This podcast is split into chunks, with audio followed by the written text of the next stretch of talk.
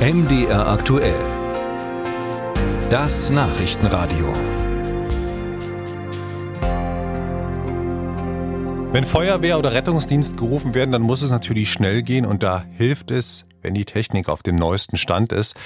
Aber seit Monaten beobachtet die AG Kritis, das ist eine Expertengruppe, die die Sicherheit kritischer Infrastrukturen verbessern will, dass der Funk von Rettungsleitstellen in Thüringen eben nicht sicher ist. Im Internet ließ sich der Funkverkehr des Notdienstes mithören. Das ist in Deutschland zwar grundsätzlich verboten, aber es geht eben. Und das liegt vor allem an veralteter Technik. Marcel Roth berichtet. Thomas Blinn entwickelt Hardware für kritische Infrastrukturen wie Mobilfunk-Basisstationen. Und er engagiert sich in der AG Kritis, einer zivilgesellschaftlichen Expertengruppe, die die Sicherheit kritischer Infrastrukturen verbessern will. Blinn wohnt im Allgäu und hat in den vergangenen anderthalb Jahren den Funkverkehr einiger deutscher Leitstellen im Internet entdeckt. Zum live mithören, aber auch als Aufzeichnungen. So wie Sie auf Ihrem Smartphone zum Beispiel MDR aktuell als Webstream anhören könnten, mit der gleichen Technik konnte man und kann man in manchen Landkreisen noch immer den Sprechfunk direkt mithören. Die Landkreise lagen schwerpunktmäßig in Baden-Württemberg, Rheinland-Pfalz und Thüringen zum Beispiel den Landkreis äh, Eichsfeld, den Landkreis Nordhausen oder den Unstrut-Heinig-Kreis. Zwischenzeitlich waren die Hälfte aller 14 Leitstellen in Thüringen zu hören. Mittlerweile sind es nur noch zwei. Die technische Erklärung, die betroffenen Rettungsstellen nutzen klassische UKW-Funkfrequenzen.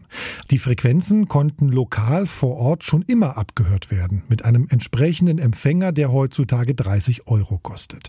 Wer einen solchen Empfänger besitzt und an einen Rechner anschließt, kann das Signal weltweit übertragen. MDR aktuell konnte das in der vergangenen Woche technisch nachvollziehen und den Rettungseinsatz vor einer verschlossenen Tür in einer mittelgroßen Thüringer Stadt mitverfolgen. Thomas Blinn sagt, in Sachsen und Sachsen-Anhalt gäbe es solche Probleme nicht. Und auch nicht bei der Thüringer Polizei. Sie hat bereits flächendeckend verschlüsselten Digitalfunk.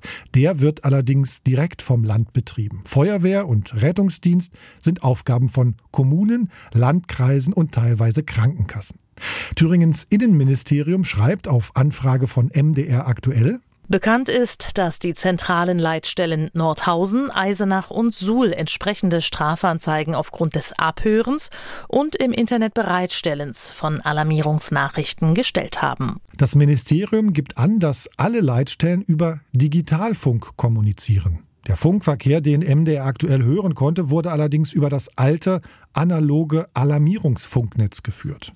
Auf die Frage, wann dieses Funknetz abgeschaltet wird, schreibt das Ministerium, diese Alarmierung ist eine kommunale Aufgabe. Momentan werden Gespräche mit den kommunalen Spitzenverbänden und auf politischer Ebene geführt, weshalb ein konkreter Termin nicht übermittelt werden kann. Auch der Datenschutzbeauftragte von Thüringen kennt mehrere Vorfälle aus den vergangenen Jahren.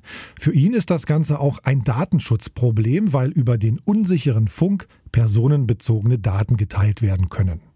Datenschützer und Innenministerium sehen deshalb als Lösung derzeit, dass bei Sprachdurchsagen keine Namen, Adressen oder Diagnosen von verletzten oder erkrankten Menschen durchgegeben werden.